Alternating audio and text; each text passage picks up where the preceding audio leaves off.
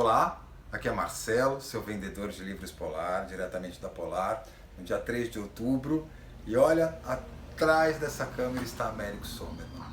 Então vou aproveitar, Américo, eu quero agora uma dúvida. É, toda vez que eu olho para esses livros aqui, do Irineu Filaleto, eu fico movimentado dentro de mim. Eu sei que é a alquimia, o laboratório, e eu não sei falar nada sobre isso. E eu queria a sua ajuda. Conta pra gente um pouco do que se tratam esses livros. Vou pegar a câmera. Vamos lá, gente. Isso. Oi, Marcelo. É, esses três livros do Irineu Filaleto são livros clássicos da tradição alquímica europeia. É um dos grandes alquimistas uh, ingleses. E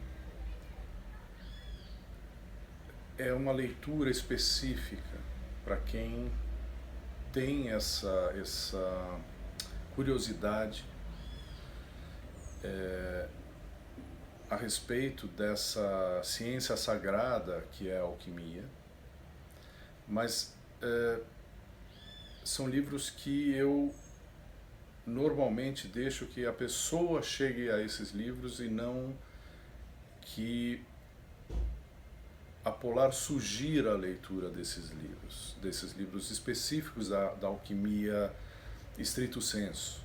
Né? Porque para compreender esses textos da alquimia clássica, tradicional, esses textos do século XIV ao século XVII, especialmente, é preciso ter uh, um conhecimento tanto da dimensão simbólica da alquimia, como da dimensão técnica da, da alquimia do laboratório alquímico propriamente. Né? Porque esse, esse é um dos autores que não trata da alquimia simplesmente na sua dimensão da, da, da alquimia interior. Né? Mas da alquimia como uma ciência sagrada que tem uma, uma base operativa no trabalho com substâncias externas, que são substâncias vegetais ou minerais ou metálicas. E quem não tem uma iniciação de, nessa prática, quem não recebeu a transmissão do conhecimento técnico, do laboratório alquímico, como é, como são essas operações, quais são essas substâncias. Vai, pode ler e ter, um, ter uma sensação de encantamento, é, ter uma intuição de que há ali um conhecimento profundo e sagrado, mas não vai ter a compreensão real do que está nos, nos textos.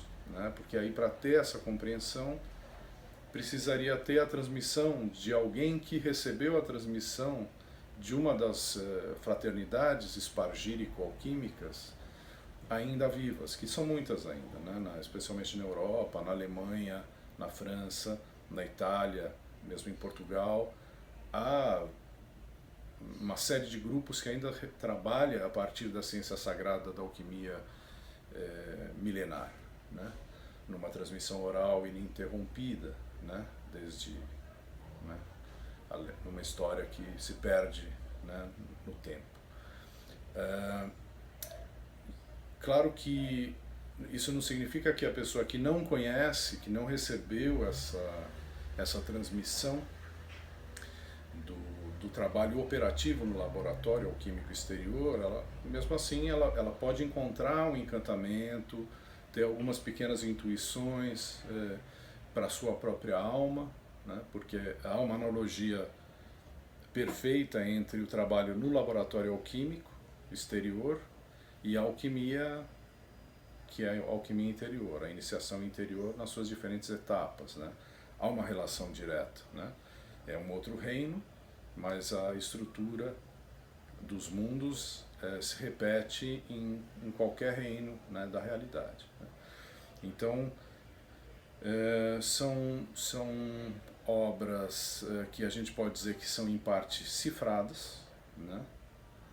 mas elas especialmente são cifradas porque é preciso ter essas chaves e essas chaves elas são recebidas a partir de um, um contato com praticantes que não, não estão praticando intuitivamente a, a alquimia de laboratório, mas eles estão praticando a partir de uma transmissão da ciência sagrada da alquimia por algum alquimista que recebeu de outros alquimistas, que recebeu de outros alquimistas e de outros alquimistas. É uma ciência, não é uma não é um, não é uma prática empírica que a, que o, a pessoa no laboratório ela vai testando ou ela vai ter intuições, não tem intuição.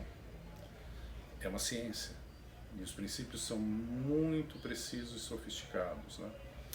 É, há uma possibilidade, como o que fez Patrick Poe na, no Tratado da Pedra Filosofal do Lampspring, que também é um outro texto clássico da alquimia europeia, que fez então uma decodificação, uma transposição para a dimensão da alquimia interior, quase que palavra a palavra, né? abrindo esses símbolos e transpondo esses símbolos para a alquimia interior da relação da alma, que é o enxofre, o mercúrio, que é o espírito, e o sal, que é o corpo, né? como né, esses três princípios estão nos vegetais, estão nos minerais, estão nos metais, eles estão nos seres, nos seres humanos e é a purificação desses princípios em qualquer um dos reinos a separação desses três princípios, a purificação deles e a reunificação deles centenas e centenas de vezes é que vai levar o produto em direção à pedra filosofal. Né? Há uma pedra que é vegetal, há uma pedra que é mineral, há uma pedra filosofal ou filosófica que é metálica e há a pedra filosofal que é construída no interior de cada um de nós, quer dizer, que deveria ser. Né? Mas uh, se muitos são chamados, poucos são escolhidos. Né? Então, respondendo um pouco a tua pergunta. Uhum. Tá ótimo, então vou aproveitar aqui e mostrar para vocês. Esses são os livros. E essa é a nossa estantinha. Agradecer a você, Américo. Obrigado, Marcelo. Obrigado pelo depoimento. E para todos vocês, gente, um abraço. Até já. Até já.